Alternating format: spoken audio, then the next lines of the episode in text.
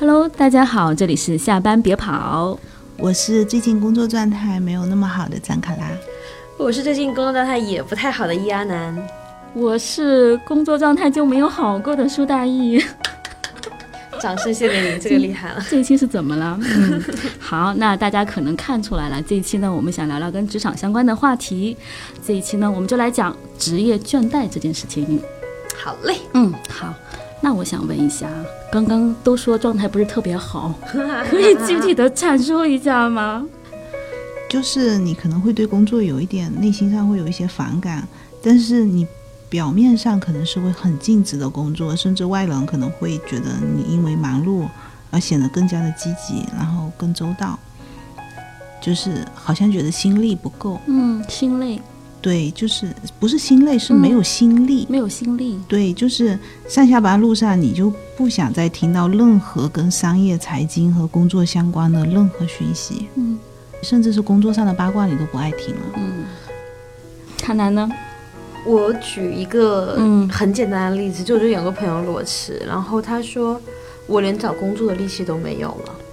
对，这这这个我觉得是我理解的职业倦怠，他其实有一种接近抑郁的状态了。我觉得他是他真的是耗耗尽耗竭了，对，真的是耗竭了，整个人的精力意志怎么可能到达这种境界呢？然后我自己的话，我就会觉得说。当我职业倦怠的时候，就曾经工作可能是我的能量补给站，曾经工作是让我燃烧的事情，把我点亮的事情。但当我倦怠的时候，我是要去不断不断的请假调休，不断的给自己安排一些惊喜，安排一些纯粹的放松时，然后去去给自己找到那些燃料。还有就是说，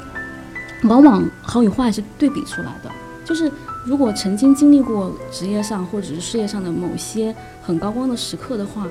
那个东西真的是一个毒药，它它经常会闪现出来，它会绑架你，它会对比出你现在干的不咋地，对，这是我觉得职业当中很难过的一道自己心累的坎。如果再遇上外界环境的波动的话，那真的是我我是觉得挺可以理解很多呃各种状态，所以在职场上我觉得尽量是啊 大家和气一些。最后又，最后又以掏心掏肺为开头，最后上到说大家请做个人，好好说话，对吗？是。嗯。哎，其实其实我我在聊这期这一期话题的时候呢，其实我做了一个小调研，在我身边，但可能因为我身边有比较多的年轻的小朋友啊，就他们觉得说，比方说，嗯。职职场上，比方说不投入啊，或者说这份工作我不喜欢啊，然后消极怠工啊，他们觉得这个是职业倦怠。但其实我理解，我总觉得有差别。我们可不可以掰一掰？但职业倦怠，我觉得可能它是一个结果，就是我不知道每个人的职业倦怠是从哪里来的。那职业倦怠，我有查它的官方定义，就是它是一种心理枯竭现象，嗯，是一种身心俱疲，然后能量被耗尽的感觉，嗯，它是最后呈现结果。嗯，但我想说，至少我自己仅代表我自己的话，我觉得我的倦怠并不来自于说，呃，我想要消极怠工，我想要偷懒，而是说，因为我有目标没达成，所以是最好的激励成就感嘛。因为我觉得，如果是一个真的纯心想混的人，他不会感觉到所谓职业倦怠的，他会觉得，对他不会有我们三个所经历的这种困扰和这种这种内心的拷问。那么凯拉觉得呢？我也其实也百度了，然后那种各种形式，我都 觉得是一种果。我很同意阿南说的，就是其实职业倦怠是要发生在一些特定的人群上，对，因为我觉得核心是一种无力感。刚刚我们有聊说那个职业倦怠的话呢，它是因为在工作重压下产生的一种结果或者一种状态啊。但我其实也挺想问问大家，就是觉得说职业倦怠跟这个工作压力之间，他们是一个什么样的关系？我是看到大家的提问题提纲之后，我有在想，因为好像一般来说，包括各种官方的定义，可能都会说倦倦怠是因为重压。嗯，但我还是。一直在想说，我自己在压力巨大的两段时间，我回忆的时候，我那时候不倦怠，就我曾经有一度有一段内部创业的经历嘛，然后我可能会压力很大，偶尔想逃跑，但我真的离倦怠太远了，因为但你在拼搏、热血奋斗中你你和倦怠是有十万八千里的，反而是当你觉得说这件事情原来不过如此，那个时候是我倦怠的时候。我个人觉得和压力无关，是和工作结果不好有关。对，其实我其实也觉得同意说，其实很多时候，有时候问题并不是在自己身上。所以我是在想说，而且包括刚才阿南说的那种状态，其实我觉得也挺能理解的，因为我前面有讲，就是说经历过事业上的高峰期的时候，那种感受，你再往下走一点点，那是最难受的。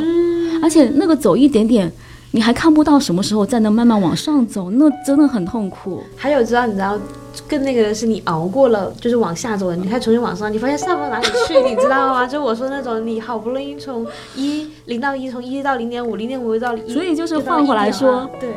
给你一点五倍的压力也是没有问题可以扛的，但是请给我一个可以往上走的一个通道。对，那我觉得这种状态，如果说在我们现在的这种职场状态也好，或者职业生涯也好，不可避免的话，嗯就必须得去经历的话，我我们是不是可以来聊一聊，就是说，嗯、可以怎么度过这种状态？嗯或者身边有朋友发生这种状态了以后，我们怎么去嗯帮助他？我不知道，也许是一种给他发现这个问题的一个契机吧。嗯我个人啊，我觉得有两个，一个是治标，一个是治本。嗯，但是我长期处在治标的状态，就是 你休个休个几天的假，嗯然后完全不管工作，我觉得是可以再续命一段时间的，而且你可以不停的这样做，对。而且我自己本来本身是一个比较抗造的人，所以就这样治标我也能活挺久的。但是我觉得治本的话，应该是，我觉得你是要去缩减一下自己的工作内容和工作的幅度，你要更聚焦一点，就你真的要舍得去放手一些可能你真的掌控不好的事情，然后你要静下来去复盘，要把你周围所有各方的利益点，所有的东西都理清一下，然后你再去找到一个共赢的部分，然后各个去击破。我觉得是这样，但我必须承认，我大部分时候是在续命啊。全都是。我对“续命”两个字还蛮有共鸣的，嗯你都有哪些方法？就也是一样，就 是也是就是没有更多的创意了。给自己安排一些，嗯就但每个人但每个人续命方法不不一样嘛。嗯我觉得能找到能让你续命的事情本身也嗯挺不容易了。就你有一件事情能让你感受到心流，或者有一些活动能让你在那一段短短的时间，半天几个小时投入进去，然后感受到纯粹的快乐。嗯，我觉得。要找到那样的事情吧，你能续命也不容易，就你你续一点是一点吧，先续上再说。就是就是让这个倦怠之路还有那么一丢丢小乐趣。对，就是你要那个皮筋松松紧紧一下。然后，但我觉得真的要解决问题的话，我觉得是嗯两条路吧。一个是说，比如说，当你的那个无力感，有时候可能是被你自己的观念所困，就是你觉得很无力，但其实它你可能是在钻牛角尖，嗯你可能是说。我就是要赌这口气，我就是认定这事情做不成，因为你们给我了一个这么恐怖的任务。对对，然而这个任务有可能是可以解决的。嗯那比如说我自己其实求助过就是职场心理咨询，然后他有那个老师有帮助我，就是看到我自己了解在哪里。所以我觉得，如果你有必要的时候，可以寻求一些外力的帮助，不一定是心理咨询老师，可能是前辈高人，然后你的 whatever 就是，或者是一个足够好的领导，那他可以帮你走出牛角尖，那那是一种情况。还有一种情况是说，你这个职业，你这个岗位，你这么一个地方，它确实就是无可避免的会给你提供这种倦怠感，而且它已经持续过很长时间了。刚刚我们有一个题聊聊聊跑了嘛，嗯说怎么去区分它中度、重度。嗯那反正至少在心理咨询的领域，你长达比如说两个星期、一个月或三个月，你就知道说你走不出来了，因为没有人会因为说我三天不快乐，我就说你是抑郁症嘛，你是看时间的嘛。那其实我觉得倦怠也是一样的。那每个人耐性可能不太一样，但总之你觉得。你觉得已经足够长了，当你觉得已经足够长，你知道这件事情真的不能改变，并不是因为你自己被自己所困住之后，我觉得你就换个工作吧，真的。我自己觉得这可能是最好的解决方法了，因为世界那么大，然后真的可以先去看一看，对，真的可以你可能就换一个，思路啊，或者是说你有了新的一些观点跟看法。我就记得以前我们有一个嘉宾是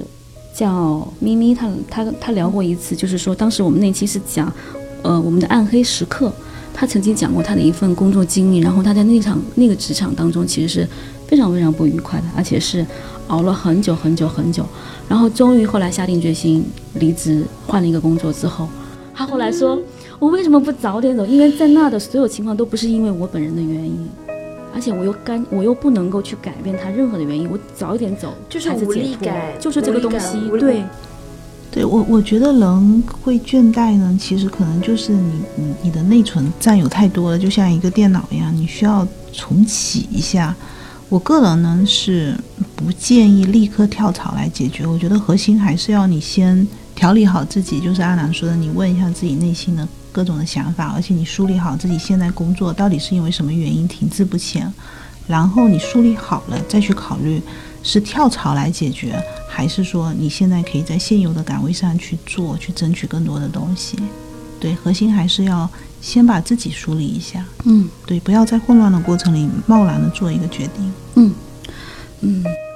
其实有时候我在想，有时候人可能是受困于自我认知的限制。比方说，我在这个在这个状态下，我认为我进入了一个状态，一个倦怠期，是因为我认为周边的环境，因为大部分可能还是觉得是外界环境的因素更多嘛，我可能觉得是外界的因素更多，或者无法控制很多一些事情。但我觉得说，这种判断的经验很多是来自于我自己我的经验的主观经验。但是可能换一个方向，也许哪怕是说我挪一个地方，我去休个三天假，我换一个环境，然后让这个环境刺激我，我可能想法也会不一样。我觉得这其实也是挺好的，虽然是小方法，但也挺好。还有一个但换回来，对，对就是严重程度，我觉得这是一件非常重要的事情，一定要很及时的去辨辨别辨别它。还有一个换脑子的方法，嗯我除了求助过就是老师以外，还有一个事情是，曾经我们讲夫妻关系有聊到过吗？我就说我当我在跟我老公讲我的工作多难多难的时候，我老公跟我讲过一句话，他说：“你确定任何人来干这件事情都干不成吗？”我当时真的是非常生气，我想说你去死吧！我都这样了，你还跟我讲这种话。但我后面会经常拿这句话来给我自己换脑子，我就会假想说，哎，那如果是谁谁谁，打比方说，嗯，窦文涛，好了，来这我们节目，他他能不能做得更好？肯定可以嘛，对吧？我就会把一个我想象中很厉害的人放到我现在处境上，我想说，如果是他，他肯定能解决，那他会怎么解决呢？我就把自己抽离出来，假装自己是一个局外人，假装自己是在旁观别人的生活。哎，我觉得这个很好，其实是学习状态，对就是就是我们过去说的舒适圈里面，还是要跳出来进入到学习状态。就是你要逼自己一把，或者是就是当你没有人可以像你，你没有人可以帮你，可以没有人可以求助的时候，你就就是把自己精神分裂一下，然后想象说，如果有个很厉害的人，他会怎么做？嗯他可能不会有这么多我现在所接受的樊篱，就是嗯内部的、外部的，嗯然后各种条件的事情，他会他会做什么？我觉得这是一个换脑子的方法，它不一定能完全有用，它不一定说你真的能够鬼上身，突然想到一个超级牛逼的方案，但是你可以换换你的脑子。但这个真的有用，我觉得小作用，然后持续去做，有可能会有大的作用。对对至少我不会困在我困在我自己的对那个自怨自艾里面。我说啊怎么怎么怎么，反正啊这件事难的要死，然后你们都欺负我，给我这么 但我觉得但我觉得这种这种这种，我们可以理解成抱怨也好，或者是倾诉也好，也很有必要，就是经常要跟朋友去聊聊。发泄也是有必要的。对对，发泄是很有必要的。疏导，因为经常讲完了以后，主要是但是我是觉得这种发泄也好，或者疏导也好，它其实有一个很好的作用，它依然是一个理清思路的一个作用。对，其实是理清，其实是理。清思路。我经常跟别人讲讲讲完之后，我就知道自己问题在哪里了，嗯然后对同时还可以得到一份情感上的价值的寄托。嗯 好，那我觉得其实卡拉提供的那个思路，我觉得特别好，就是其实他有聊到说我们怎么样去治本，嗯，这个是非常关键的一点，因为实在是。不想要在治标的路上太久，因为谁知道自己的心理承受力到底能承受到哪一天，还有身体够不够好，然后能能能熬到那什么时候？对，而且治标的阈值是会不断拉宽的。是是你可能一是开始你我早一天进入到治标的这个路径，我可以早一天的让我自己从这个状态里面慢慢往正向的方向去走。所以我觉得刚刚那个方法其实特别好。我觉得卡拉有没有更多的经验可以给我们再分享一下，或者更具体一些的呃曾经做过的一些事、一些一些什么样的例子可以给我们举一举？我就我工作里面，其实最后真的让我状态变好的，其实是我自己先让自己变好了，然后我先我刚才说的，可能我会先静下心来，然后我可能就最近就做这一个工作嘛，然后我复盘了之后，我我想清楚了之后，还要做一件事情，我要去找很多人沟通。啊，其实能做这件事情非常不容易。我想起来，我的曾经的一位领导，他他跟我讲过一件事情，就是他接手了一项业务，但那个业务其实非常难，他带领整个团队去开展那项业务。然后他做了这么一件事情，就是三个月，他说我不做任何别的事，我只做一件事，就是看数据。我每天来了以后，我在这看数据。我每天来了看，每天来，三个月之后，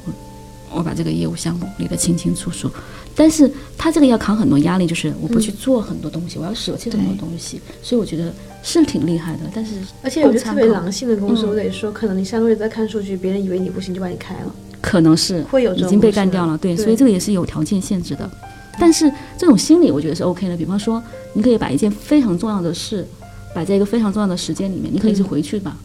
但是是怎么理清楚这种非常重要的事情？我觉得这一步题挺关键的。其实自己是可以理出来的。嗯，就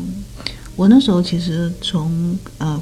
那个人力资源换到转向业务的时候，就是我会知道，其实呃有很多工作可能真的没有那么重要，因为比你自己去抓住那些比较关键的，嗯，比如说核心的一些变量，包括你可能要去了解一些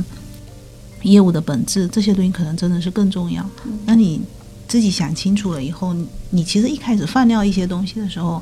你是会没有安全感的，对，你要静下心来。比如说，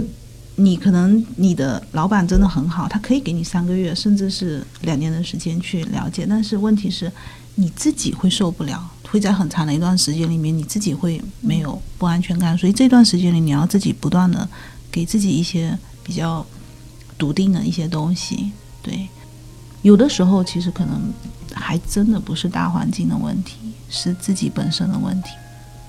就刚刚那个卡拉他讲到，就是说，他其实有一个观点，他没展开，但是我听听听到那个意思，我觉得其实还蛮蛮值得拎出来说一下。就是说，刚刚卡拉有说说你在那个职业的专代过程当中，呃，其实可能更多的分析下来是自己的原因会多一点，不一定说这个时候换一个庙就能发生真的发生变化。其实我想起，好像我们以前在哪一期节目里面。阿南有提过一件一个理论，就是说你在职场上其实你就像一个一个曲线一样在在走。当你要去换一个公司的时候，其实是比较建议说你在向上走的时候去再去跳一个公司。你还记得吗？我觉得我说不出这么有道理的话。是这个是是我说的，是你说的，对。而且就是不久前的那个中年危机的那一次。曾经都哲学家，是吗？是。我最近我最近堕落到哪里？我怎么感觉不像所以其实因为因为其实刚刚我们前面有讲另外一个嗯另外一个嘉宾咪咪的案例，就是他当时觉得说 OK 就是环境的问题，然后他很明确的出来以后，他整个人焕然一新，遇到了一个很好的环境，但是。但是我也觉得，也有可能一种情况存在是，真的是这个契机就是一个发现内在自我的一个契机，所以有很多的事情可以做。就比方说，刚刚卡拉有跟我们介绍的这种就是聚焦，我觉得它核心其实在说一个词，就是聚焦，对吧？然后第二件事情就是走出去，主动走出去，包括找人沟通也好，就是第一是想办法聚焦，第二是想办法。吸纳更多的外界的信息，或者外界的观点，或者外界的资源，然后想办法把自己的这个盘子给盘活一点点。我觉得还是很多结论，就是我们很难说，呃，比如说倦怠一定是因为公司本身，或者一定是因为你自己，就是还是要放在情境里面说的。我当然认同，就我刚刚也说嘛，两种情况，一种可能是你自己有一些被自己所困住，一种，但是。我觉得不排除很多的，就比如说德川那个例子也好，不排除有的时候这个地方真的就不够好，或者说不够跟你合适。那我觉得这这个东西是这个也是因人而异，就算是同样的环境，对不同的人，他也可能他是好的，他是不好的。对，比如说同样一份职业，那。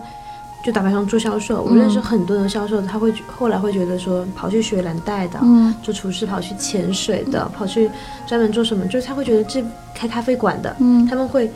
就是调转枪头，会去寻找一个跟这个工作完全不关系，就销售很离钱很近，他想做一个更加兴趣爱好的工作。那对他们来说，这个东西他们不喜欢，他们就很容易倦怠，也不一定说谁对谁错，但有些人他就是。很亢奋啊，就是他们的热血就在这里。我也不觉得追求钱是错的，当然当然也是件好事情。就我觉得还是要看每个人你和你的岗位和你处境匹配不匹配，然后没有办法下个定义。我只是觉得说，如果真的你能感觉到，就是正在听节目的某个人，我指的你是说，如果真的你能感觉到说，这个地方就是在伤害你足够长时间了，然后你也试过所有的办法了，就是不行，你还是鼓不起那股劲来，你还在周而复始的在鼓劲泄气，然后又鼓劲又泄气，然后最后你像一个被打坏的皮球，整个就瘪在那里的时候，那不如就离开吧，没有什么的，就你不，我觉得，而且我觉得很多，嗯，观点是。比如说，我们经常说不要经常跳槽，不要这个，不要那个。那你说你如果定义经常呢？比如说，曾经我们老一辈的父母那一辈是一一份工作干一辈子。那现在你看，大部分的社会调查就是以平均数来说，从七零、八零、九零一代比一代是，你换工作的时间是变得更短的。那同时，比如说在互联网时代，很多公司也并不介意啊，就他也并不介意。但我我不能说。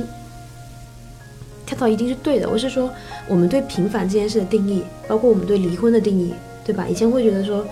你撑死都要撑着，但你我们现在这个时代，我们会觉得说，如果不合适，你分开没什么的，它不一定是坏事，不一定是羞耻，不一定是失败。所以我觉得工作也是一样，我们可以对工作稍微宽容一点，对自己宽容一点，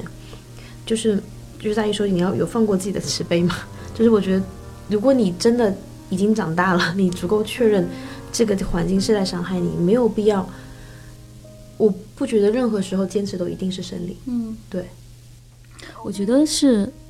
我觉得这个其实是看你，你那个声音是来自于哪里。嗯，就你其实是可以辨别说，这个声音是来自我自己，还是这个声音是因为我被某些观念给，给曾经给侵占了。对。然后这个时候，其实，其实这个这个职业倦怠，其实我们也可以觉得说，它其实也是一个不错的一个一个。一个成长周期吧，就到了这个环境下了，或者到了这个阶段了之后，其实是需要稍微的把这种疲民、疲于奔命、疲于奔命的这种状态稍微的放一放。我觉得刚刚卡拉有帮我们介绍一个聚焦的一个方法，觉得也挺好，而是真的是要停下来去思考一下，去弄清楚自己究竟怎么在想。就包括我们节目，我觉得很多期。其实都在都都在探索，虽然我们也在探索，也不清楚说我们究竟清不清楚自己想要什么，但是我们始终在这个路上想说，到底是不是我们想要的？每遇到一个困境也好，每遇到一个不舒适也好，都很重视自己的感受。嗯，对。我发现我前阵子有确实有经历过一个职业倦怠期，但是就像刚刚大家说的，他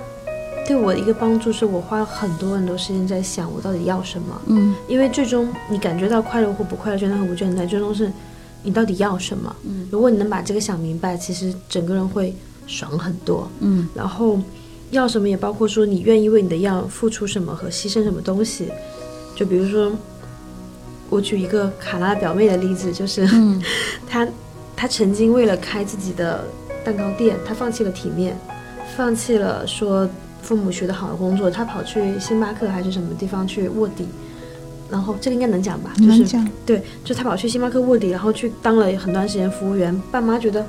很不能接受你在干什么，但是他后来成功了，他后来开了自己的店，主生意做得非常好，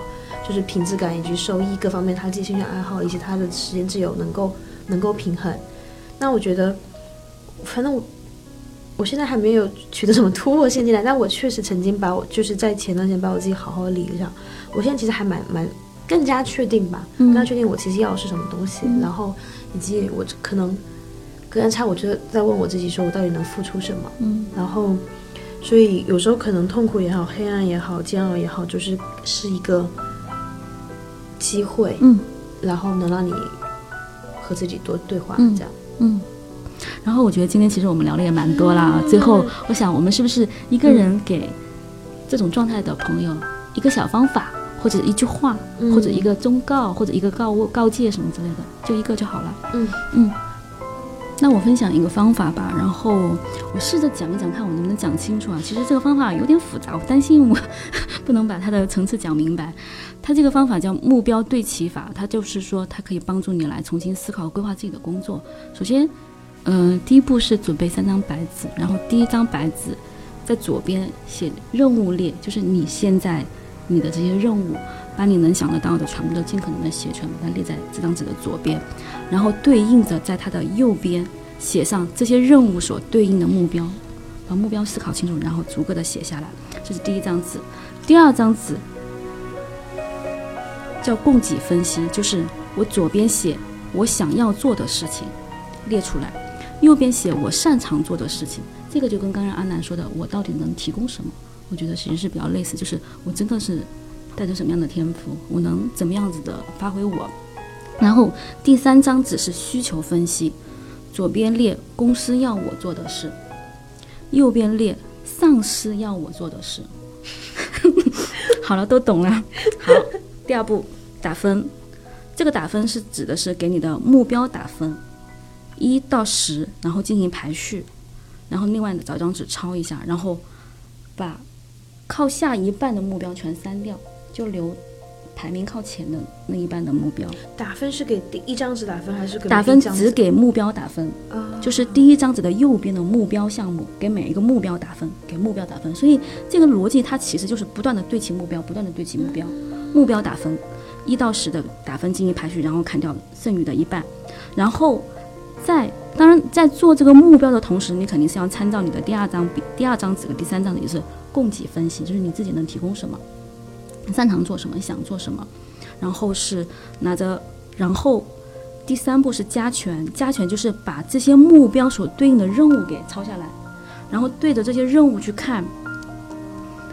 一到三分给它加权，就是哪些是公司要我做，哪些是上司要我做的，哪些是我我想做的，综合去判断，给它进行加权，然后最后拿这个目标的分数乘以这个任务的加权的分数，也就是目标的分数一到三分，然后就乘一到十分，然后就是乘以任务加权的分数一到三分，然后最终得到逐项的逐个目标的最终的一个得分，